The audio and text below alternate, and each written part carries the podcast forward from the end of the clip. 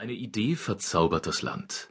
Es ist die Idee von der Sharing Economy, der Wirtschaft des Teilens, und sie kommt zur richtigen Zeit. Einerseits nimmt sie das Wir-Gefühl von Social-Media-Diensten wie Facebook und Twitter auf, deren Nutzer es gewohnt sind, etwas miteinander zu teilen. Fotos, Meinungen, Neuigkeiten. Andererseits bietet sich Sharing als Projektionsfläche für sämtliche Alternativen zum Kapitalismus an. Ob Autos, Bohrmaschinen, Bücher oder Schlafplätze. Teilen ist das neue Haben. Nutzen wird wichtiger als Besitzen. Das Ende des Eigentums steht bevor. Die CeBIT, die bedeutendste Computermesse der Welt, hat die Shareconomy in dieser Woche sogar zu ihrem Leitthema erklärt. Dabei dürften die eifrigsten Verfechter der Idee vor allem eines miteinander teilen, eine große Illusion.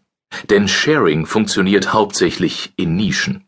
Sobald es um wirklich relevante Themen des Lebens geht, ist Sharing weder populär noch antikapitalistisch, ja teilweise sogar gefährlich. Die Erwartungen an die Ökonomie des Teilens sind dabei so naiv und auf dermaßen übersteigert, dass sie sich kaum erfüllen werden. Stärker als den Beginn einer neuen Wirtschaftsordnung symbolisiert der Sharing-Hype eine Form der Realitätsflucht. Anders gesagt, wer Sharing ernsthaft als umfassende ökonomische Alternative betrachtet, hält auch die Fotostrecken in der Landlust für eine realistische Abbildung der heimischen Pflanzenwelt. Teilen wirkt selbstlos. Daraus zieht die Idee ihren Charme, das macht sie attraktiv für Kritiker des Kapitalismus. Andere teilhaben zu lassen an eigenen Ideen und Gütern etwa, klingt ja auch gut, aber gibt es diese Selbstlosigkeit wirklich im großen Stil? Und wie nachhaltig kann sie sein? Unser Wertesystem ist darauf nicht unbedingt ausgerichtet und die Alternativen waren bislang auch nicht sonderlich erfolgreich, sagt Christy Wyatt. Die Managerin hat schon für viele Unternehmen aus der Technologiebranche gearbeitet, etwa für Motorola und für Apple. Heute führt sie Good Technology, eine Firma für Handysoftware aus dem Silicon Valley. Wyatt zählt zu den hellen Köpfen, die man auf Veranstaltungen wie der CeBIT normalerweise trifft. Das global akzeptierte Wertesystem setzt voraus, dass Innovationen vor allem dann entstehen, wenn Belohnungen zu erwarten sind, sagt sie. Schon innerhalb der Gemeinde der Teilenden existieren zahlreiche Widersprüche.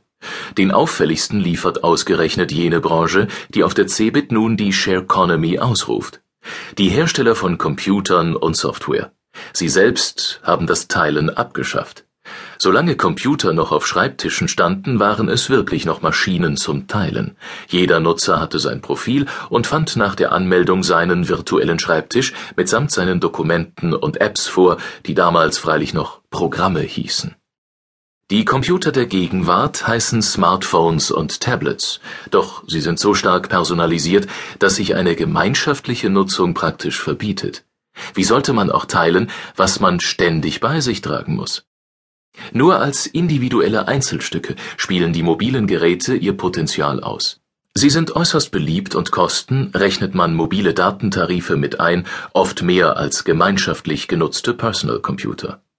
Apple, Samsung, Amazon, Microsoft und Co. streiten zudem heftig um Patente auf Displaygrößen, runde Ecken oder darum, wer seinen App Store nun App Store nennen darf. Das zeigt, wie fern den Hightech-Riesen das Teilen liegt. Was soll man davon halten, wenn jemand zum Sharing aufruft, der ansonsten hoch egoistisch seine finanziellen Ziele verfolgt? Man mag einwenden, dass Smartphones und Tablets bloß Werkzeuge sind. Erst mit ihrer Hilfe erfahren wir von anderen, die etwas mit uns teilen möchten. Sonst gäbe es all das nicht. Carsharing, bei dem sich Nutzer Autos teilen. Anbieter wie Airbnb, die Privatunterkünfte vermitteln und mittels derer man Fremde auf dem eigenen Sofa übernachten lassen kann. Stimmt ja auch. Nur ist das kein Teilen, sondern Mieten. Carsharing ist eine Mikrovariante der Autovermietung. Auch bei Firmen wie Sixt, Europcar oder Hertz bezahlt man dafür, sich mit anderen ein fremdes Fahrzeug teilen zu können.